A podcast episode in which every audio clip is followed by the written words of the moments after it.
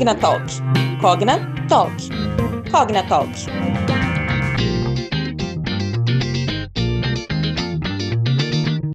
Olá, pessoal, tudo bem? Meu nome é Júlio Baptista e esse é mais um episódio do Cognatalk.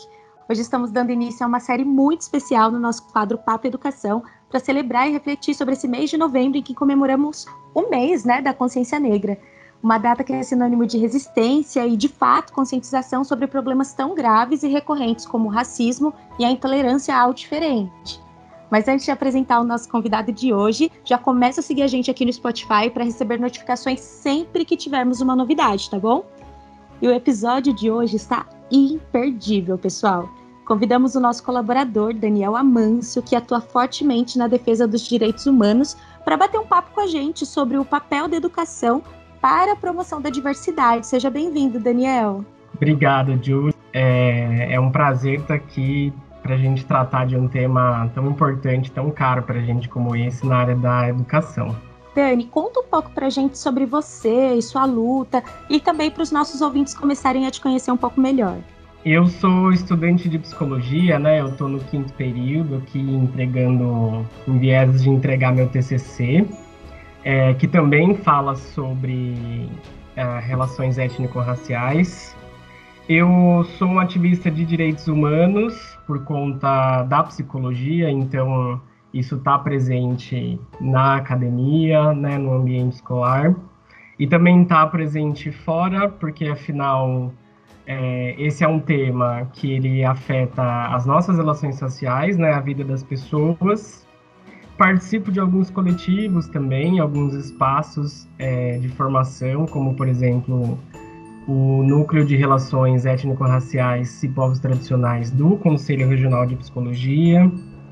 Participo de, de um outro coletivo chamado Masculinidades Pretas Adoráveis, é, que é um espaço para falar sobre masculinidades é, com esse recorte, né, para masculinidades pretas que têm vivências, né, especificidades bastante importantes e mais um monte de outras coisas. Mas, é, resumindo, eu acabo sendo um pesquisador da área, dentro da psicologia, e eu também sou aluno do curso de pós-graduação. Por eu já ter uma outra formação, eu também estou me especializando em africanidades e cultura afro-brasileira muito interessante. Acho que o papo de hoje você vai poder trazer bastante dessa vivência para gente.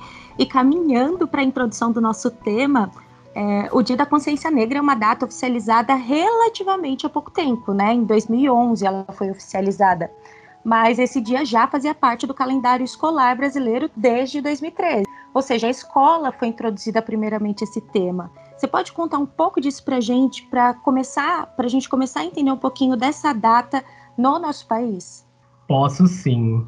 É, na verdade, é, ela é uma, uma data histórica, assim, né? Que ela é carregada de, de marcos históricos e ela tem um contexto que eu vou tentar passar rapidamente aqui. É, como diz a Jurema Werneck, né? Foi um, uma frase assim que ela disseminou na obra dela, né? Nossos passos vêm de longe. E aí o que que ela quer dizer com isso, né? Isso fala muito da história do movimento negro, sobretudo o movimento das mulheres negras. E com relação à educação e essa data, é, a gente teve o Estado agindo, né, é, em prol da restrição desses passos. Então a gente começa lá em 1837 com uma lei no Rio de Janeiro é, o artigo 3, né, que ele já falava que todas as pessoas que padecerem de moléstias contagiosas naquela época não podiam frequentar a escola, e os escravos e pessoas pretas africanas, é, livres ou não, também não podiam frequentar a escola. Então, a gente tem registro é, desse tipo de legislação até meados da década de 30, né? Aqui na minha cidade, por exemplo, eu, eu li um, um, uma tese de, de doutorado é, que ela contava né, sobre uma escola em 1934 na cidade de Campinas, que ainda era uma escola que funcionava é, só para educação de pessoas negras. É, então, como a gente tinha esse, esse, essa restrição de espaço, né, esse impedimento, uh, as, a população negra ela tinha outras formas né, de, de se educar. Então, espaços não formais, né, rodas de samba, rodas de capoeira, espaços de terreiros, eram, eram outras formas de você dar continuidade uh, no processo de, de, de formação educacional. Escolas de samba também, nessa época, é, tinham trabalhos nesse sentido, e aí o movimento negro, ele vem numa construção tão forte nesse sentido, até o momento da gente conseguir é, pressionar né, o Estado para a criação da Lei 10.639, que foi quando ela institui lá em 2003 o ensino da história e cultura afro-brasileira.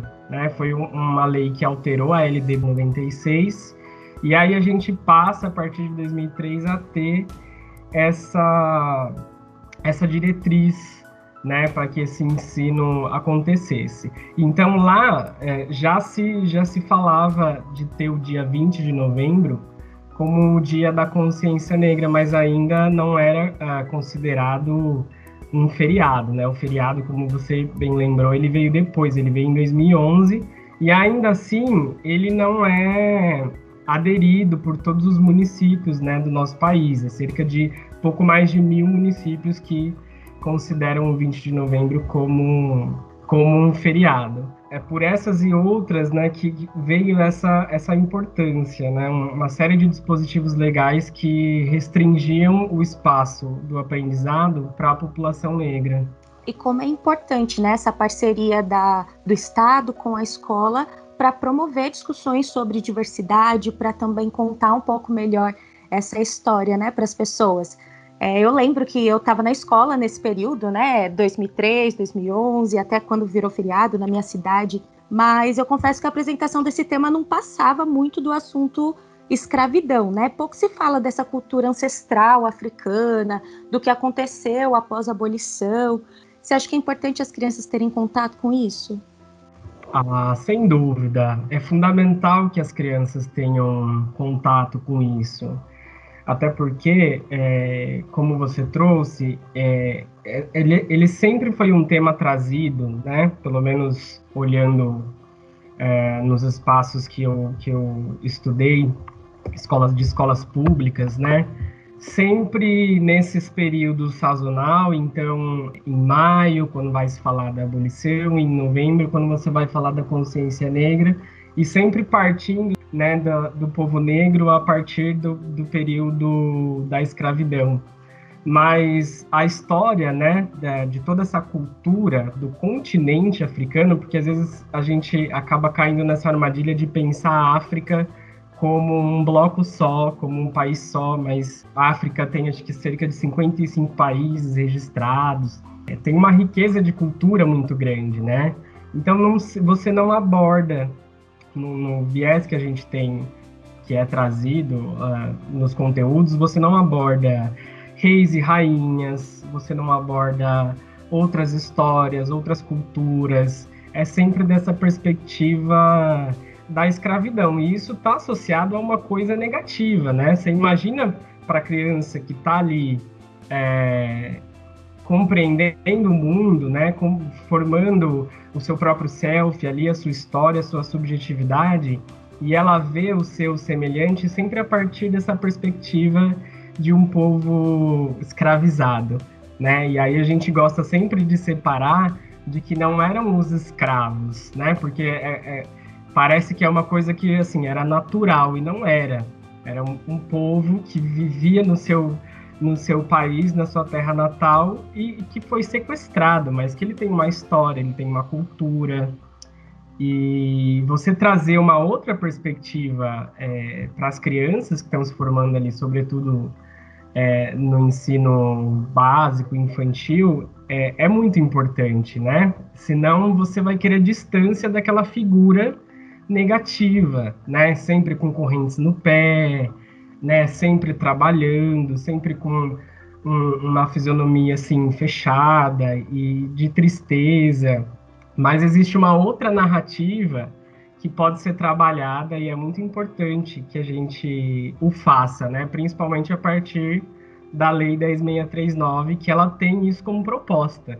Quando, você, quando ela traz que é, é para você falar da história e cultura afro-brasileira, você pode falar do quanto a nossa cultura é influenciada pela, pela cultura africana. Então, desde uh, das nossas palavras, nosso vocabulário, nossos alimentos, é, o próprio samba, a própria feijoada. Então, tem uma série de elementos que, que podem ser trazidos de uma outra forma e a gente precisa de um cuidado, a gente precisa olhar para isso. Então, é muito importante. São coisas que estão é, no nosso dia a dia, que estão no nosso cotidiano e que a gente não tem noção de que tem todo esse pano de fundo, essa cultura tão rica que o povo africano trouxe para o nosso país e fez com que a gente tivesse hoje os costumes que a gente tem.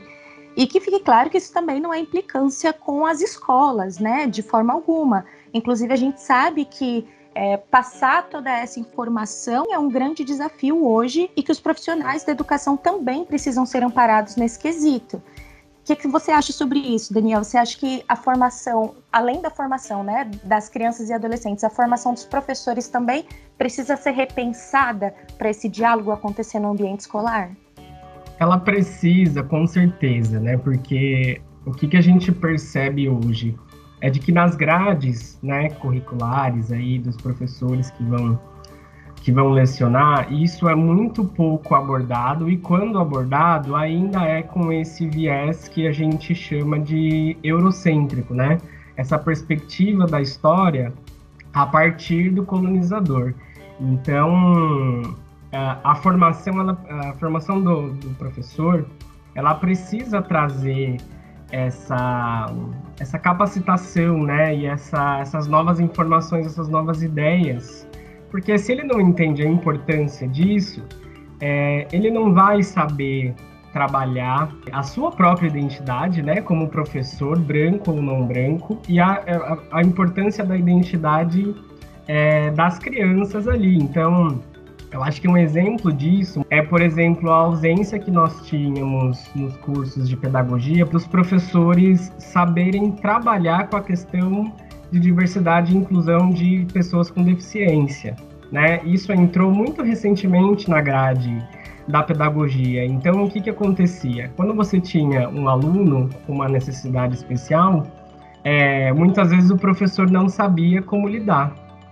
E quando a gente vê essa espécie assim de fracasso ou, ou, ou pouca aplicação né, da lei, sem ser nesses períodos sazonais trazendo esse conteúdo, é, a gente entende que ele não é trabalhado, mas justamente porque o professor acaba não tendo nenhuma referência, não sabendo como trazer isso. Então, a formação, ela é fundamental.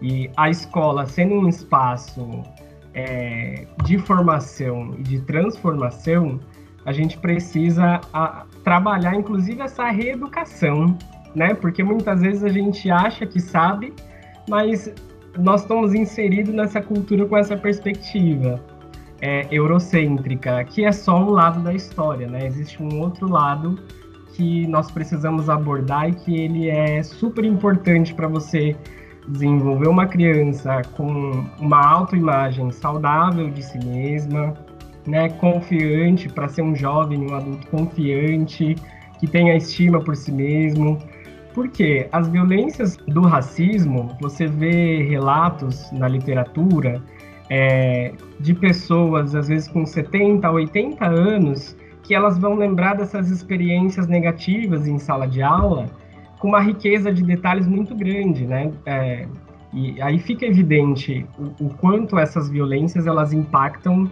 na nossa constituição enquanto sujeito negro no mundo.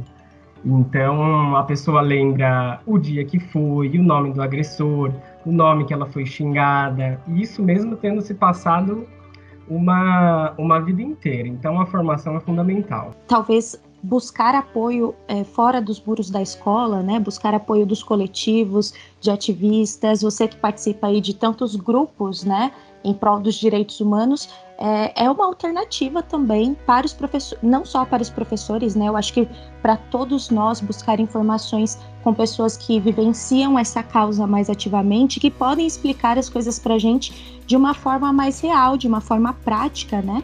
Difícil também, às vezes, a gente pegar muita teoria e tirar do livro tudo que a gente precisa para colocar em prática. Confesso que fui conhecendo e entrando muito nesse mundo, me entendendo como pessoa negra a partir de todos esses movimentos. Como que funciona isso, Daniel? Você que participa de tantos grupos, né? É, que é ativista em, em diferentes causas em prol da diversidade. Há diálogo da academia com a rua? Como que funciona? É, hoje é, você já tem, acho que, assim, uma visibilidade maior, um trabalho multidisciplinar é, que trabalha, assim, com, com, uma, com uma sinergia muito melhor é, do que alguns anos atrás. Então, esses, esses outros espaços de educação, né, eles são muito, muito importantes.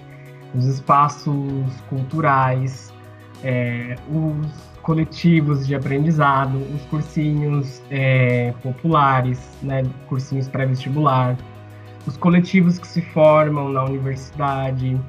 É, então, esse saber que ele vem da comunidade e quando a gente entende a comunidade como participante assim fundamental do processo escolar, quando você inclui isso, você você tem uma, uma multiplicidade de saberes assim é muito maior e que agrega muito, né? Um exemplo disso, acho que muito importante para minha formação na psicologia, é esse coletivo de masculinidades pretas que é, vai trazer uma série de outros saberes e reflexões que vão somar é, na minha formação enquanto psicólogo.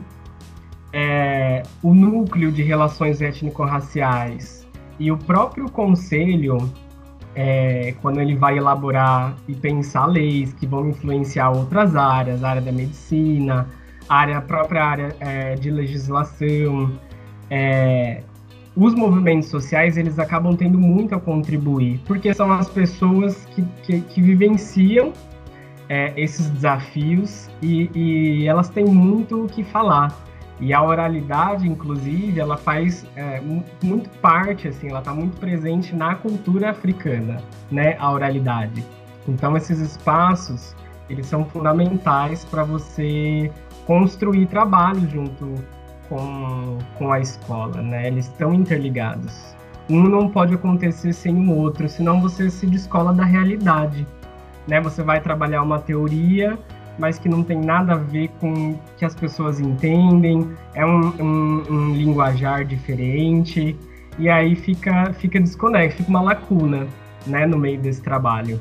Nossa, concordo super assim com você, porque é, principalmente nessa questão da oralidade, quando uma pessoa coloca em palavras aquilo que talvez você sente e não sabe explicar, é, é, muito importante para o reconhecimento, né? Tanto de pessoas pretas como de pessoas brancas também, que muitas vezes querem ajudar e não sabem como fazer, né? Eu acho que essa é uma grande questão nos dias de hoje. Nós temos pessoas brancas, pessoas que querem ajudar muito na causa, mas não sabem como, não sabem, é, não tem referência de como se desconstruir, de como repensar suas ações. É, é, exatamente isso. E aí uh, a escola ela tem esse, esse papel, né, de ser não só antirracista, mas de ser, na verdade, de promover a diversidade é, racial e tantas outras diversidades, né? Porque a escola ela é um campo muito fértil de diversidade.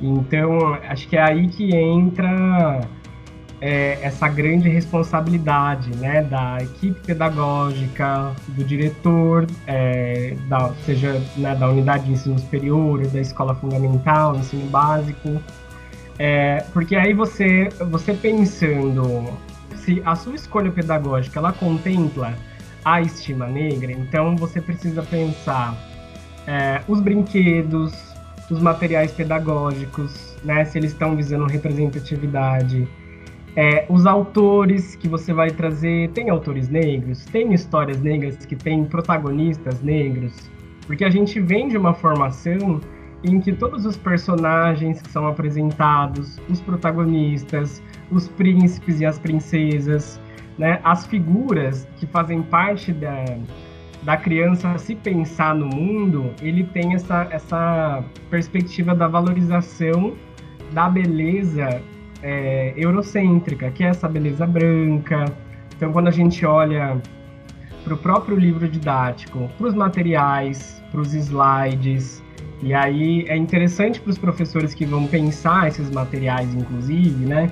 Que hoje a gente tem a ferramenta do Google, mas nós já, já estamos já estamos assim percebendo o quanto até o algoritmo da internet acaba tendo esse viés que é racista quando você coloca pessoas bonitas no Google ou quando você coloca algum tipo de profissão, se você coloca médico, engenheiro, é, ele sempre vai trazer essa figura da pessoa branca. Então você começa a não enxergar pessoas negras ou não brancas nesses espaços de privilégio. Você começa a, entrar nessa perspectiva do não pertencimento. Eu não me vejo, então eu não, não posso me sonhar dessa forma. É muito difícil, depois de uma formação é, de anos nesse contexto, você se pensar. Por isso que hoje, a, às vezes, a gente se emociona quando a gente vê um super-herói negro, como foi o caso do Pantera Negra. Né? Imagina eu, com 27 anos, me emocionando vendo um, um, uma história de um super-herói negro. Porque na minha formação enquanto sujeito, é, você quase não tinha essas figuras né? e protagonistas. Então, esse papel da escola, ele é fundamental para pensar esses materiais. Nossa, isso me, me faz pensar muito, Daniel, sobre a minha educação, né? A minha infância, o meu período escolar, como que funciona. Às vezes, né, a gente passa por um período de descobrimento de nós mesmos, de se entender como pessoa negra politicamente, né, na sociedade, e a gente, por vezes, até esbarra na questão de pessoas à nossa volta querendo nos defender de nós mesmos, né? Às vezes pelo medo do racismo, que ultimamente está sendo tão escancarado, principalmente nas redes sociais, né? Às vezes você, quando se coloca como negra, as pessoas ficam, ah, mas você não é tão negra, você é morena, né? Tiram a negritude das pessoas para tentar defendê-las, né, do mundo, o que também acaba sendo uma forma de racismo. Eu acho que a educação, a palavra propriamente dita, traz isso para gente, essa construção de saber o que é, o que não é, é quando falar, quando não falar. Com certeza. É, eu acho que tem um. A gente tem um desafio muito grande, né, que a gente vivencia e não é de agora, que é de superar esse esse conceito, assim, né? Essa falácia de que é a, a, democracia racial, que é um conceito lá da década de 30, que foi disseminado pelo Gilberto Freire, de que nós somos, né, um país de, de tamanho, assim, continental e que nós somos a mistura é, de três raças e de que o racismo não existe, nós somos um, um povo que vive em harmonia, é, mas aí isso acaba caindo por terra quando a gente vai olhar para as pesquisas, para os estudos, para as estatísticas, que aí a gente vai perceber, toda vez que a gente se depara com um grupo que precisa de reforço escolar, com o número de pessoas que conseguem concluir ensino fundamental e médio, com a própria população carcerária, a gente vai entendendo que existe é, algo né, que acontece em todas essas relações que faz com que as pessoas negras acabem ficando nesse lugar é, de marginalidade e do não saber. E você falou até dessa questão é, da cor, assim, né? De, ah, você não é tão negra assim. É, eu me lembro, inclusive, acho que na sétima série, né? De uma, uma professora, e olha só como, como os episódios nos marcam, né? Uma professora branca e ela, ela me disse, ela falou assim, Daniel, você não é negro. Você não é negro e eu trabalho no IBGE e eu tenho propriedade para falar isso. Você não é negro. É, então, uma descaracterização, né? Quer dizer, ah, eu não sou negro porque eu não tenho a pele é, retinta, mas ao mesmo tempo eu não estou é, nas publicidades, a perspectiva é, da história de pessoas que se parecem comigo é sempre nesse viés negativo. A gente tem um, um racismo no nosso vocabulário, e isso inclusive entra até no conceito do racismo recreativo, porque é, a pessoa que é racista, ela nunca tem a intenção de ser racista, ela tá sempre brincando, não era a intenção ofender, ah, sempre foi assim, eu sempre falei assim. Então hoje a gente está num campo de descolonização do olhar, digamos assim. Acho que essa é a palavra, né? E de você questionar, né, todas essas situações que elas vão matando as nossas subjetividades, né? A questão do colorismo e da pigmentocracia é importante a gente entender quando a gente entra nesse assunto de que o próprio branqueamento do Brasil ele era um conceito, ele era um projeto de Estado, né? Você acreditava que em três gerações você não teria mais a população é, negra no Brasil. A, a, ideia era que você embranquecesse o Brasil, né?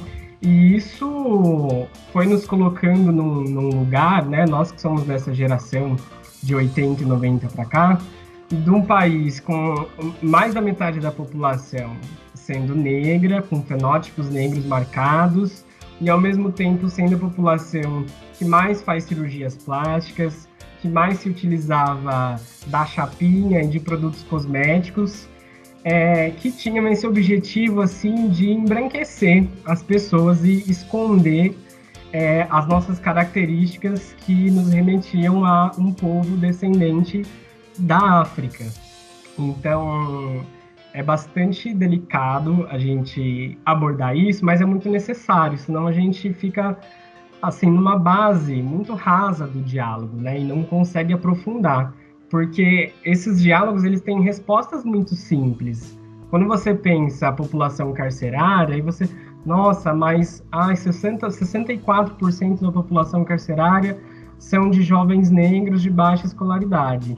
Numa resposta é, simples, você vai pensar, ah, é porque essas pessoas elas é, cometem, sei lá, mais atos ilícitos. Mas você desconsidera todo esse contexto histórico que a gente abordou um pouco, legislações que impediam essas pessoas de estudar, a própria marginalidade violências de Estado que essas pessoas estão submetidas.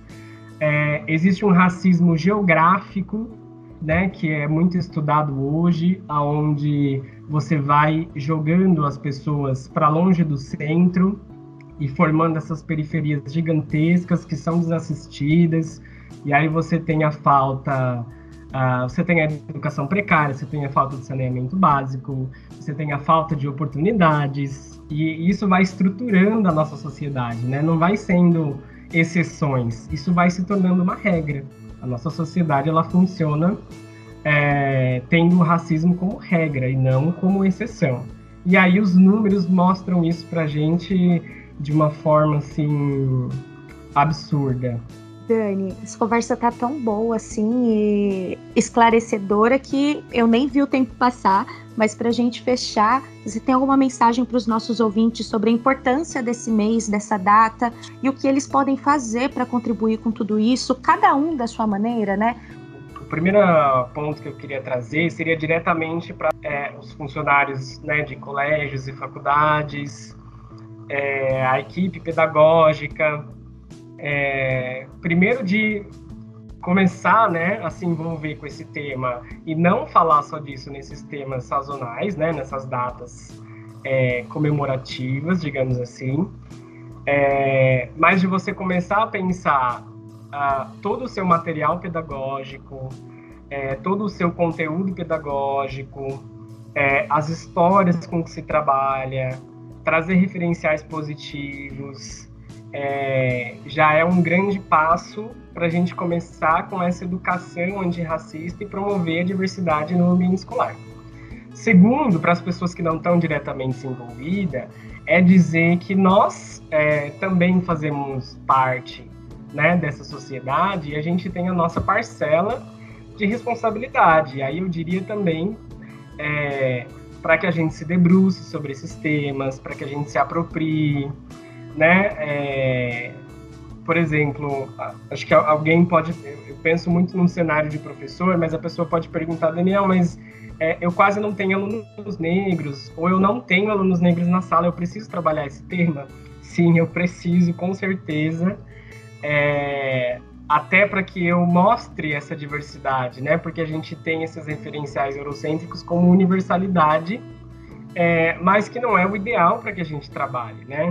Então, para que a gente se aproprie do tema, para que a gente leia referenciais e autores negros e, e para que a gente vá se desconstruindo ao, aos poucos, assim. Eu acho que é a partir disso, né, enquanto sociedade, é, nós que somos né, trabalhadores corporativos, né, começar a pensar o nosso ambiente ao redor, o porquê que não tem pessoas negras é, ocupando posições de destaque, é, ocupando cargos de chefia, começar a repensar ações afirmativas. Ah, Daniel, eu não gosto da ideia de cotas.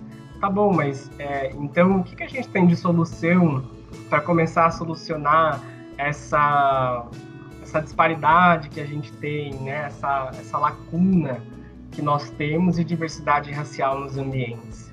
Eu, eu diria que, que é por aí. Bom, Daniel, muito obrigada por ter aceitado esse convite, abrir a nossa série nesse mês da consciência negra. A gente ainda vai ter outras oportunidades de conversar sobre esse tema tão importante, sobre esse mês tão importante, aprender muito, né? E também agradeço aos nossos ouvintes que nos acompanharam até agora. E não se esqueçam, hein, pessoal, de se inscrever aqui no nosso podcast para serem avisados sempre que a gente postar um novo episódio. Mais uma vez, Daniel, muito obrigada. Eu que agradeço a oportunidade, o espaço né, de fala, de estar tá tratando de um tema tão importante. E agradecer também o pessoal que nos acompanhou até aqui. Muito obrigado. Até mais, pessoal. Tchau, tchau. Cognatalk. Cognatalk. Cognatalk.